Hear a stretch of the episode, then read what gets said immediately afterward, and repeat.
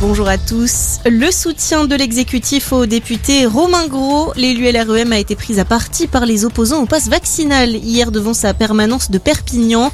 Il a reçu un coup de poing au visage, une agression dénoncée sur Twitter par les ministres de l'Éducation nationale et des Outre-mer. Romain Gros a annoncé qu'il porterait plainte aujourd'hui. Une agression survenue lors d'une nouvelle mobilisation contre le pass vaccinal. 38 000 personnes ont défilé hier dans toute la France, dont un peu plus de 5 000 à Paris. 54 000 la semaine dernière. Un mouvement qui s'essouffle alors que le pass vaccinal entre en vigueur demain. Il faudra désormais avoir reçu ses doses pour accéder aux lieux de loisirs. Unir les droites, c'est l'objectif d'Éric Zemmour qui a fait part hier à Cannes de son souhait de rassembler les électeurs comme les personnalités politiques.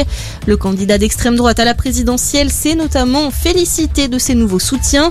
On le rappelle, il a été rejoint par plusieurs figures du Rassemblement national et des Républicains comme Guillaume Pelletier, Gilbert Collard ou encore Jérôme Rivière. Du côté du Parti socialiste, Anne Hidalgo persiste et signe. La candidate du Parti socialiste ira jusqu'au bout. Elle l'a dit hier lors d'un meeting à Aubervilliers. Enfin, Fabien Roussel a présenté une partie de son programme au 13h de TF1. Il propose notamment le permis gratuit pour les moins de 25 ans.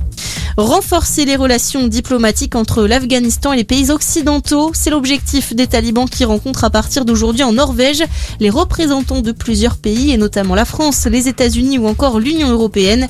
Il sera notamment question des droits humains, en particulier de ceux des femmes. Les États occidentaux attendent des progrès pour envisager un retour de l'aide internationale. Et puis en foot, on suivra cet après-midi la 22e journée de Ligue 1. Ça commence à 13h avec Metz-Nice. À 15h, Nantes reçoit Lorient. 3 joue à Angers. Bordeaux reçoit Strasbourg et Rennes se déplace à Clermont.